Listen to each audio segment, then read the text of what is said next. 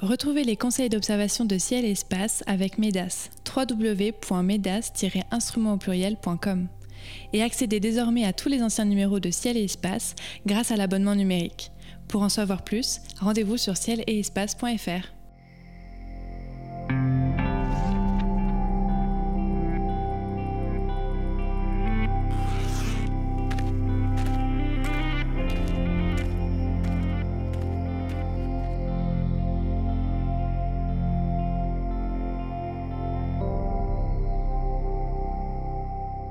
Bonjour et bienvenue sur les podcasts de Ciel et Espace pour une nouvelle émission consacrée aux éphémérides.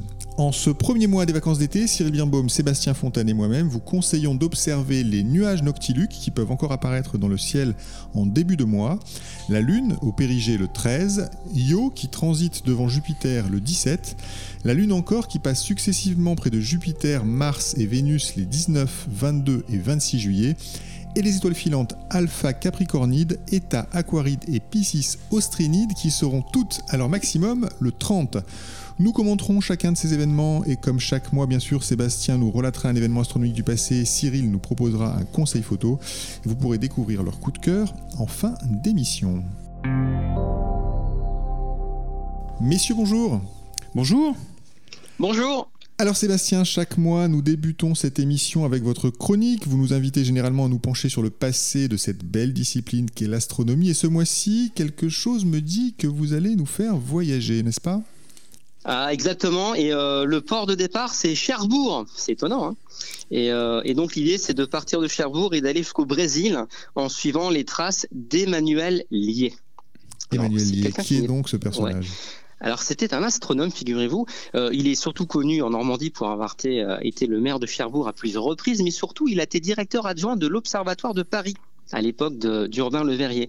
Alors on va s'intéresser à ce garçon parce que voilà, c'est bien l'astronome qui nous intéresse et euh, donc c'est quelqu'un qui a vécu au siècle passé. Hein. Il est né en 1826, il est mort en, 1900 et euh, bah, comme beaucoup de gens de son temps, c'est un véritable saventurier, un scientifique touche à tout.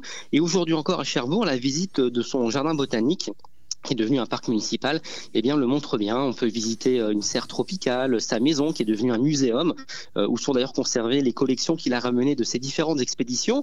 Et puis, on peut aussi euh, voir sa tour d'observation, qui était dédiée aux observations astronomiques et aussi météorologiques. Et si vous avez même un petit peu de temps de sortir de Cherbourg, eh bien, vous pouvez aller voir le village où il est enterré avec son, épouse et lire les épitaphes qui nous, nous présentent le couple comme étant des astronomes, explorateurs, naturels et qui ont, au grand péril de leur vie, eh bien, voyagé euh, partout au centre de l'Amérique du Sud mais je m'égare.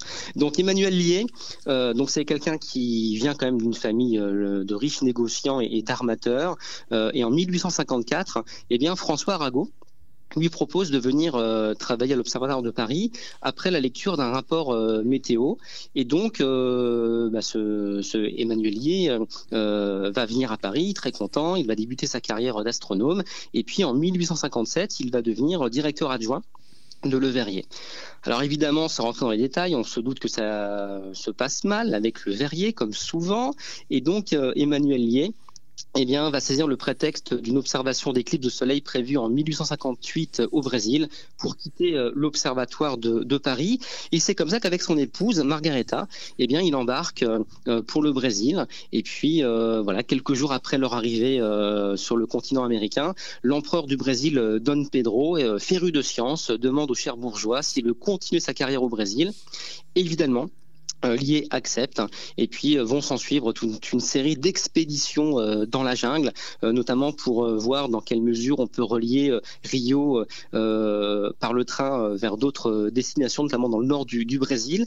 À chaque fois, Emmanuel Lié et, sa femme euh, vont euh, faire beaucoup d'observations euh, naturalistes, mais également astronomiques. ils vont pas mal galérer, si j'ose dire, dans, la jungle. Ils vont plusieurs fois manquer bah, de, mourir, soit par la maladie, soit par les animaux.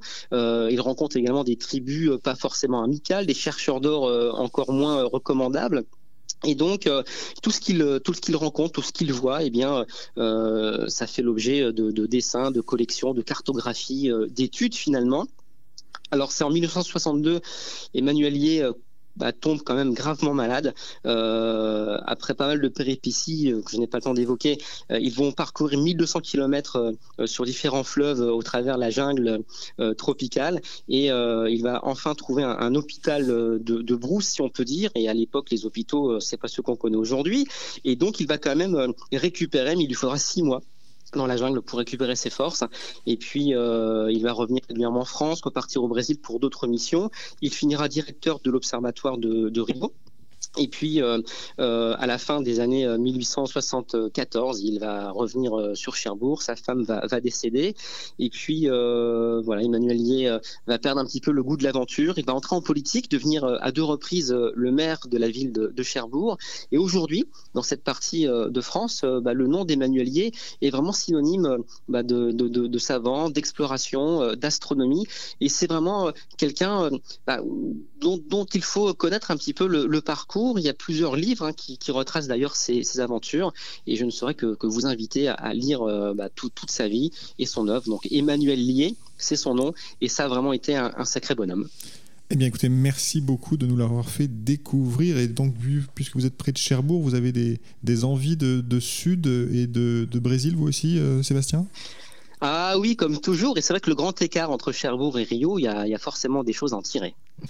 Ah, on va se pencher euh, maintenant sur les spectacles du ciel nocturne. Et pour commencer, Cyril, sur les nuages noctiluques. Alors généralement, les nuages ne euh, sont pas vraiment les amis des, astronomes. Hein.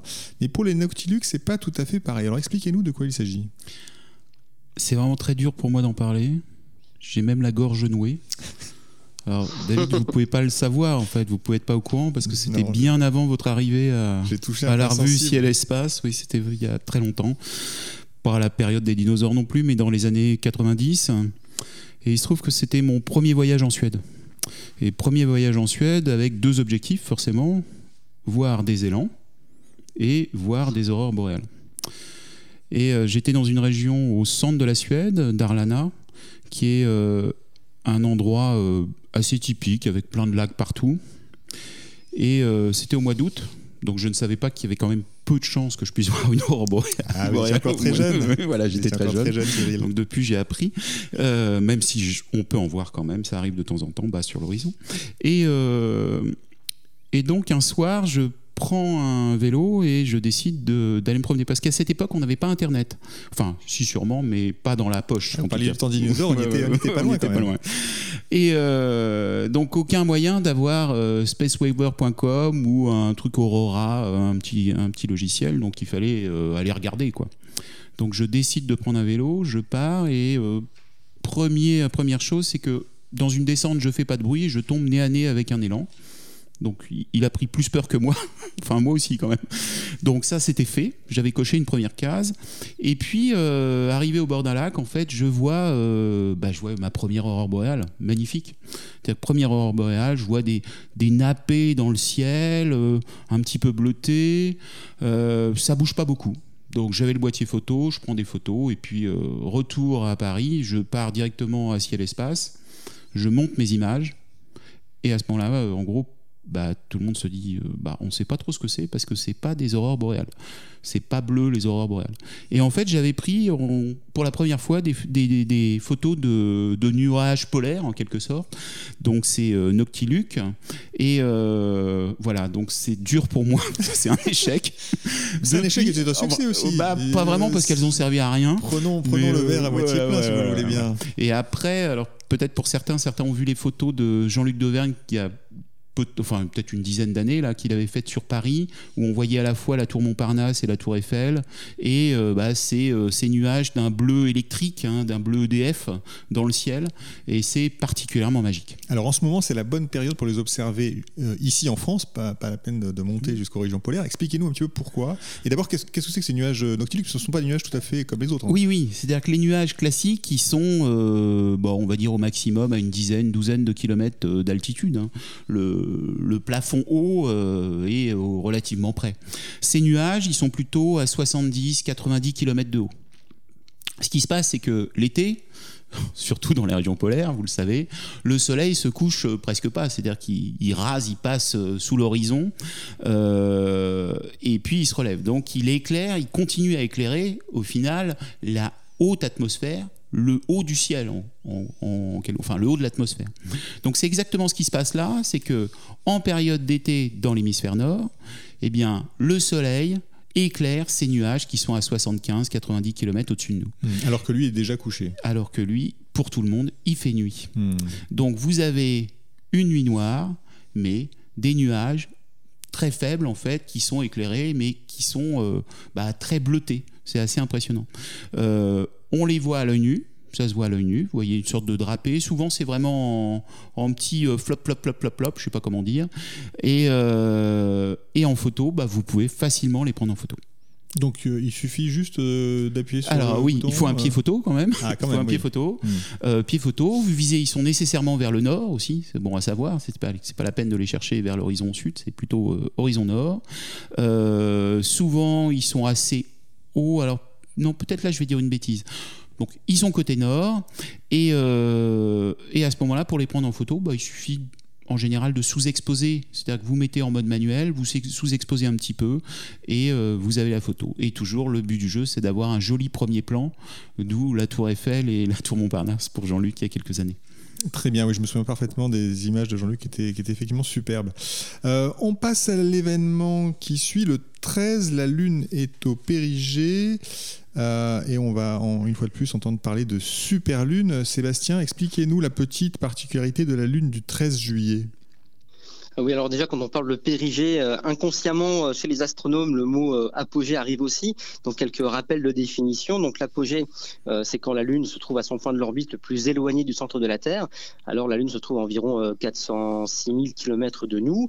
Et puis, au périgée, eh bien, c'est au contraire, la Lune est au plus près de la Terre, finalement. Et au plus près, c'est 356 000 km. Alors, ça varie.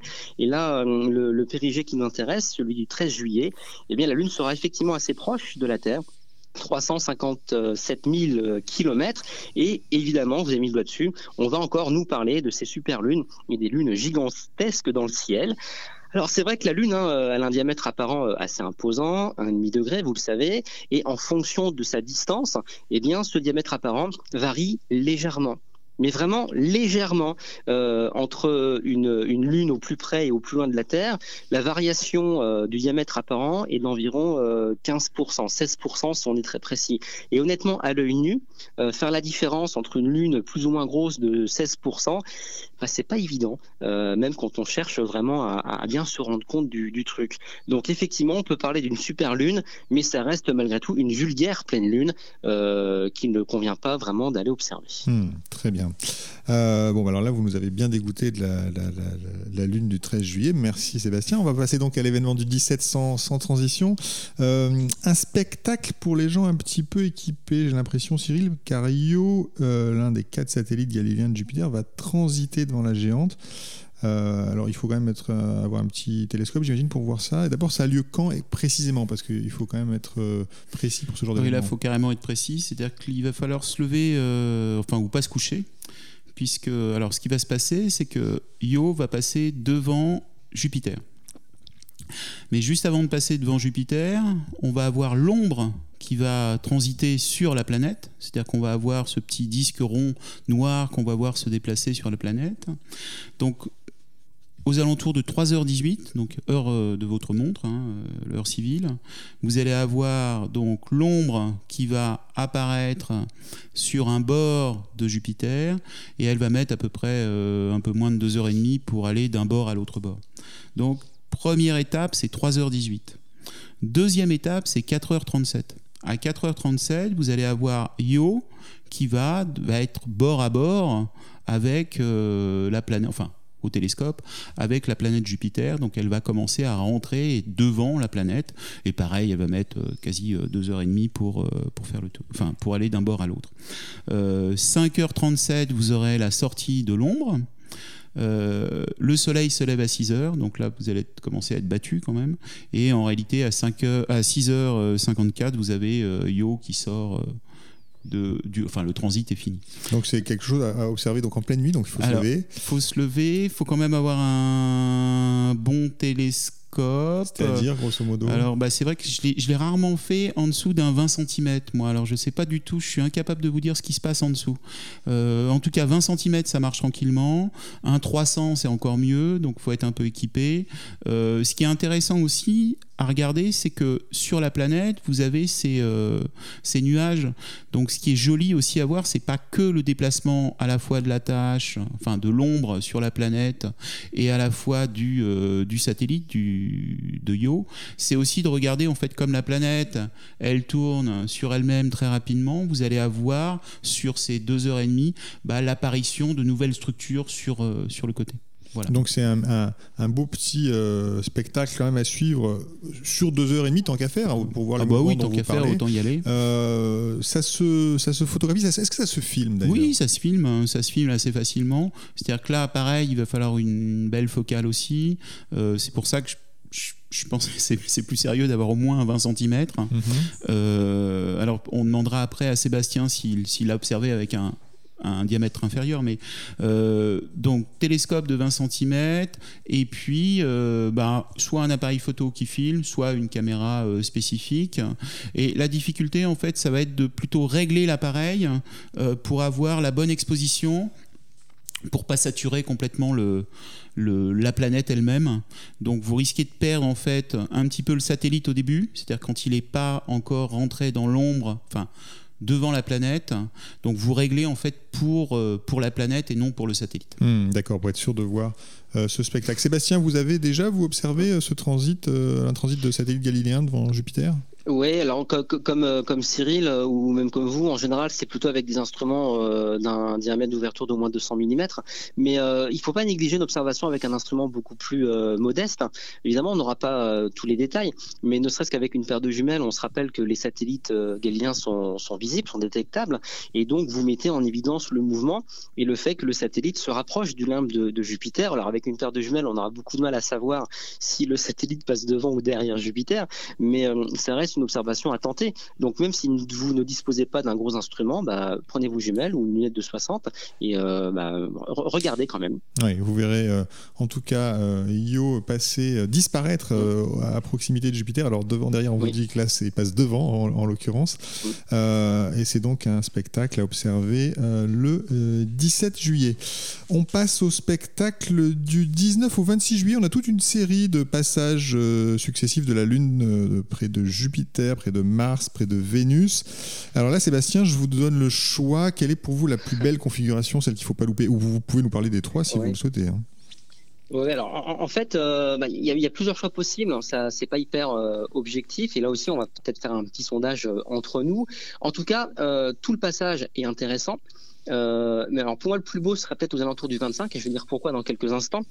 Mais euh, alors vous disiez donc le, le 19, le 19, euh, la Lune se trouvera juste sous euh, Jupiter, on est en, dernier quartier, et je vais un peu plus loin dans le temps. Si vous observez à partir du, du 18, eh bien vous aurez la Lune sur la droite de Jupiter, autrement dit au, sud de, de, Jupiter, et entre le 18 et le 19, eh bien la Lune va avancer vers vers Jupiter, toujours en se baladant dans le zodiaque. Donc là c'est intéressant parce qu'on remet en évidence le mouvement rapide de la Lune. On se rappelle que la Lune fait le tour de la Terre en 27 jours et 8 heures. Et donc, euh, heure après heure, on la voit bouger de l'équivalent de son diamètre. Et là, c'est intéressant de la voir justement se rapprocher de Jupiter, passer en dessous et ensuite s'éloigner. Et puis, euh, vous le disiez, quelques jours plus tard, elle va euh, être du côté de, de Mars. Donc, c'est rigolo finalement d'aller jeter un petit coup d'œil en direction des planètes en s'aidant de la Lune. Hein, euh, certains auditeurs qui nous écoutent pour la première fois euh, sont en train de s'initier à l'observation, eh bien la Lune va être un joli marqueur finalement pour vous accompagner dans l'observation planétaire. Donc euh, Jupiter en début de, série d'observation, deux trois jours après Mars qui incontestablement ne pourra pas être confondu avec Jupiter tellement son éclat rouge-orangé sera parfaitement visible à l'œil nu. Et puis la Lune va tranquillement se rapprocher de Vénus Vénus, toujours cette planète euh, éclatante, mais attention, c'est une planète qui euh, se lève quand même euh, bien tard dans la nuit ou tôt le matin, je sais pas comment dire, vers 4h20, elle se lève Vénus. Ça veut dire que pour la voir au-dessus de l'horizon, il faut attendre qu'elle monte un petit peu. Quand elle va monter un peu, les lueurs de l'aube seront quand même bien présentes.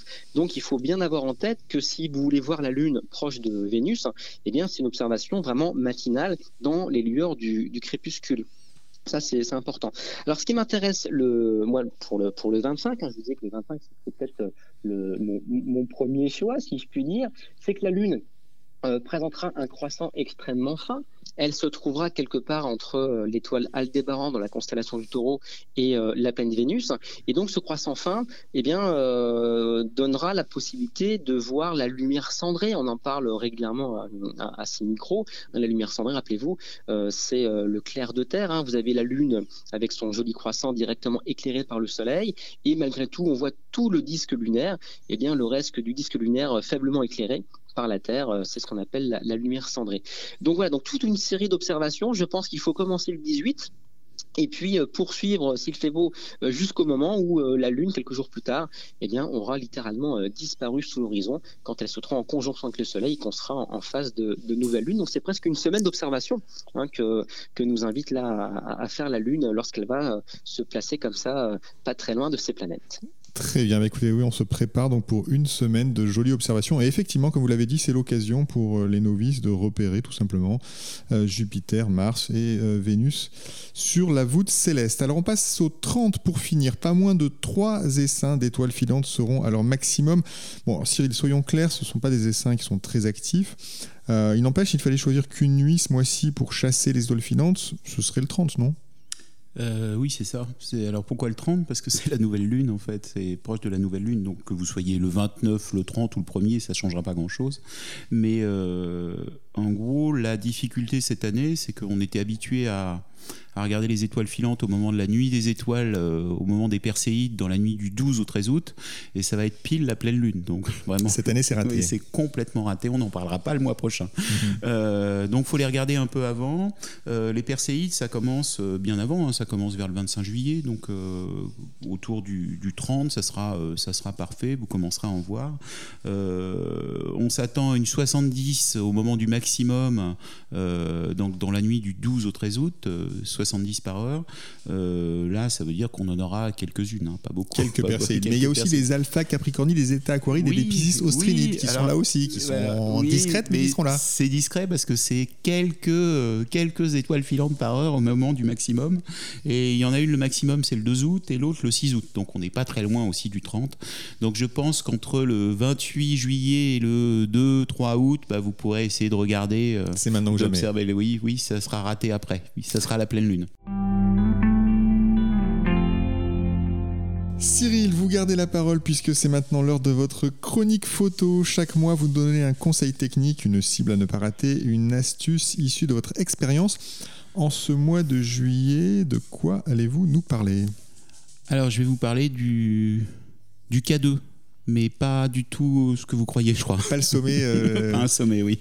Pas un sommet de l'Himalaya, pas un, ami de l'Everest, pas du tout. En fait, il se trouve qu'il y a, je crois, c'est il y a 2-3 ans, là, il y avait une comète qui s'appelait Neowise qui était passée en juillet. Et euh, on l'avait vue, euh, c'était, c'était, oui, c'était complètement incroyable. C'est qu'on l'avait commencé à la voir le matin, elle était quasi circumpolaire, là. Et on, début du mois de juillet, on l'a vue le matin, et puis après, on a commencé à la voir en début de soirée. Euh, c'était complètement magique. Tout le monde était en vacances, on la mmh. voyait à l'œil nu sans problème, c'était parfait. Vous nous prévoyez ça encore Alors non, je vous prévois pas ça, mais comme la dernière fois on n'en avait pas parlé, je prends pas de risque. je préfère pas prendre de risque. Donc il y a une comète qui arrive, qui est la comète euh, C2017, donc découverte en 2017 par le télescope Hubble, et qui s'appelle C2017 K2. Très bien. Et euh, au plus près de la Terre, elle sera là le 14 juillet. Ah. Mais je ne peux rien prédire. Pour l'instant, euh, on prévoit qu'elle soit observable surtout aux jumelles et pas du tout à l'œil nu, mais j'en sais rien après tout. Autant en parler. Mais en tout cas, vous pouvez essayer de la pointer. Euh, elle a la taille à peu près de Albop pour les plus anciens, donc elle fait une quarantaine de kilomètres. Bon souvenir, donc c'est un très, oui, un très bon souvenir aussi. Et euh, il va y avoir un halo de 100 000 kilomètres là. Et le, le, 14 juillet, elle passera à 260 millions de kilomètres, donc c'est pas, c'est pas la porte à côté là. c'est pour ça qu'elle risque d'être quand même très faible et elle devrait être euh, peut-être à la limite, si tout se passe bien, visible à l'œil nu, mais c'est euh, c'est plutôt une prédiction là. Hmm, Pas- D'accord, pas donc une vous avancez un peu. Ouais, on s'avance. En tout cas, en tout cas, en appétit. Aux, aux chercheurs, aux télescopes, on devrait la voir. On commence déjà euh, en ce début de mois de juillet à voir les premières photos qui, euh, qui arrivent, euh, avec des belles couleurs bleutées, verdâtres. Elle est dans Ophiuchus. Ophiuchus, c'est la constellation qui est au-dessus du Scorpion, donc plein sud. Euh, donc dès la tombée de la nuit, bah, il faudra commencer à, regarder au moins avec une paire de jumelles. Vous pourrez aussi tenter de la prendre en photo. Euh, donc là, il faut quand même un petit peu de focale, c'est-à-dire sans doute au moins un 200 mm de focale euh, pour arriver à la prendre, voire euh, 500, et, et une monture équatoriale. Très bien, donc la comète K2 qu'il faut suivre. On ne sait jamais, on ne sait jamais. Écoutez, vous avez parlé de Neowise, vous avez parlé d'Albov, vous nous avez parlé de beaucoup de belles comètes, alors on a envie d'y croire.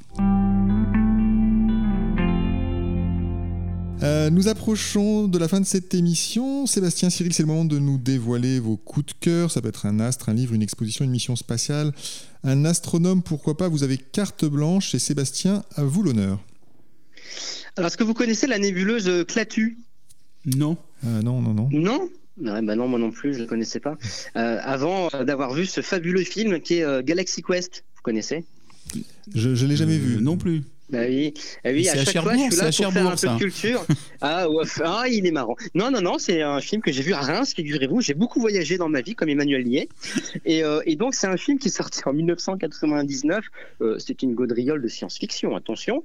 Euh, c'est une parodie. Une parodie euh, de films de, science-fiction euh, qui met vraiment à l'honneur des, des séries, des vieilles séries télé comme, euh, comme Star Trek. Et donc, dans ce film euh, Galaxy Quest, eh bien, on se moque gentiment des acteurs et des fans de ce genre de, de série. Et donc l'histoire nous raconte les aventures bah, des acteurs d'une série devenue un petit peu has-been, faut, bien le dire.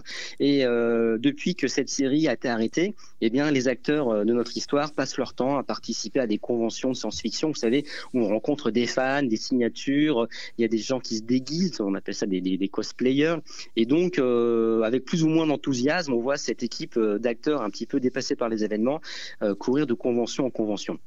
Et puis un jour, eh bien un jour, là c'est incroyable, l'histoire commence et je vais pas trop vous spoiler, mais il y a des Termiens qui débarquent sur Terre. Alors des Termiens, ce sont des, extraterrestres qui nous ressemblent un petit peu dans le film et euh, qui viennent de la nébuleuse Clatu justement. On imagine que voilà, ils vivent dans une nébuleuse, pourquoi pas.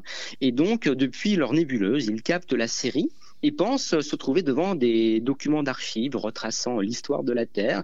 Donc voilà comment ils débarquent sur notre planète et demandent aux acteurs du Galactic, Galactic Quest euh, bah, de venir euh, sur leur monde pour les aider à éliminer des terribles envahisseurs. Et là, évidemment, c'est la porte ouverte à, pas mal de scènes assez rigolotes et, euh, qui fleurent bon la, SF des années euh, 70. Parmi les acteurs, je vais citer une actrice euh, qui tient un, un, rôle de premier plan dans le film, c'est la fabuleuse Sigourney Weaver que vous connaissez. Euh, je pense que Cyril aime toujours le film Working Girl euh, avec Sigourney Clairement. et euh, Melanie Griffith et la classe Alien, Harrison ouais, mais- Ford. Ah Alien ouais. aussi, ça marche aussi. Ça marche aussi. Bah ouais, Alien, c'est- Euh, trop la, la, la classe aussi. Euh, je pense que Ou David dans la forêt avec des dans- singes aussi, dans la ça le brume. fait aussi. Ouais, ouais, bah, Gorille dans la brume, voilà. Et puis euh, Nicolas Franco qui est, qui est aux manettes, euh, lui c'est Avatar. Je sais qu'Avatar, il il est grand fan. Il attend avec impatience le, prochain épisode. Mais en tout cas, voilà, Sigourney Weaver, elle est géniale dans ce rôle parce que euh, justement, elle, elle prend à contre-pied euh, bah, tous les rôles de SF qu'elle a pu tenir. Alors en 99, quand le film Galaxy Quest euh, sort au cinéma, Sigourney Weaver, elle est surtout connue pour Alien puisqu'elle n'a pas encore tourné dans, Avatar. Mais on voit que l'équipe, voilà, se plaît vraiment à, jouer un petit peu ces, ces rôles de, personnages de SF un peu has-been. Et c'est un vrai régal de voir ce film Galaxy Quest. J'en parle parce que il vient d'être édité en, en, en Blu-ray. C'est aussi un film qu'on trouve sur les plateformes euh, de, visionnage euh, officiel hein, sur, euh, sur Internet. Donc voilà, si cet été il y a quelques passages nuageux pendant vos vacances, eh bien n'hésitez pas à, regarder ce bon film qu'est Galaxy Quest. Super, vous nous avez vraiment donné envie de le regarder. Est-ce que vous serez aussi bon, Cyril? Non. non, non, vraiment. Il est méchant ce David Fossé, il faut le dire, il faut le dire. Les gens, les gens ignorent sa vraie nature. Non, je, vais, je vais- je vais avoir du mal à être au, au niveau là. Euh, mais c'est-à-dire que mis à part aujourd'hui, il pleut beaucoup sur Paris. Nous, il pleut pas si souvent, donc on a moins l'occasion de regarder des vieux films. oh là, il est méchant aussi, ce Cyril Birnbaum, c'est fou ça.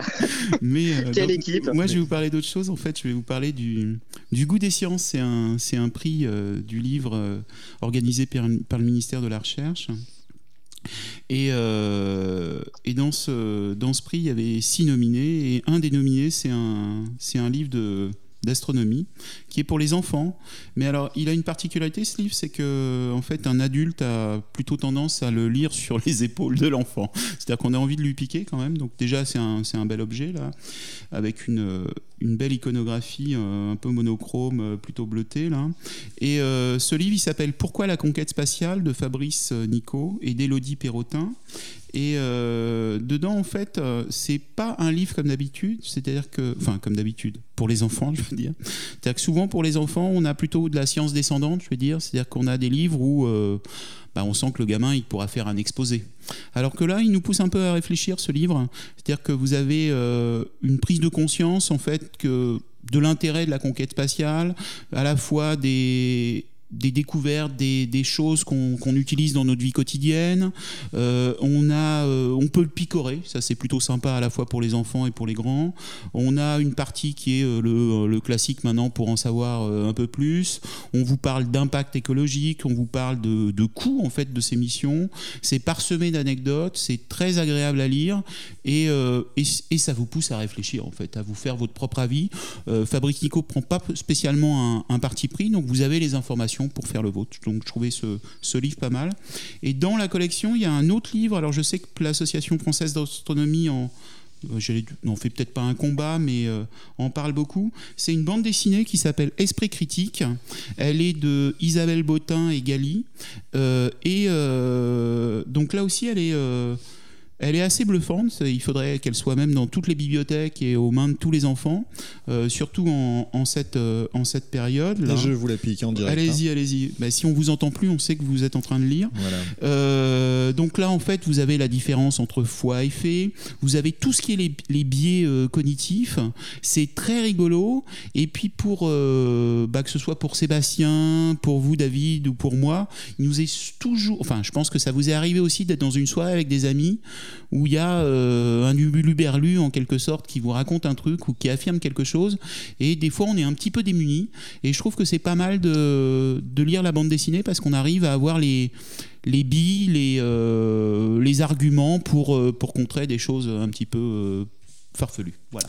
Très bien, bah écoutez, merci beaucoup pour ces deux conseils de lecture. Moi, si vous le permettez, je vais ajouter un coup de cœur une fois n'est pas coutume, mais euh, vous savez que nous sommes l'été et tous les étés, l'Association française d'astronomie organise avec la ville de Paris Paris sous les étoiles. Donc il y a 20 dates pour observer le ciel dans les parcs et jardins de Paris. Ça commence le 8 juillet, ça se terminera le 3 septembre. Donc vous avez énormément de, lieux d'observation qui sont prévus. Le vendredi 8, ça commence au square Louise Michel dans le 18e arrondissement. Donc si vous habitez Paris vous n'êtes pas parti en vacances ou si vous êtes touriste à Paris, euh, n'hésitez pas à aller faire un tour.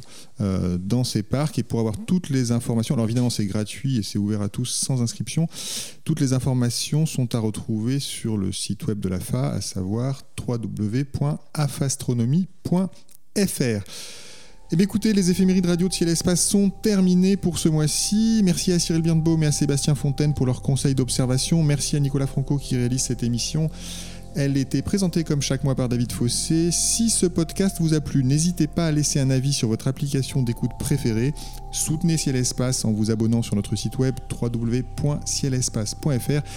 Et bien entendu, rendez-vous le mois prochain pour une nouvelle émission.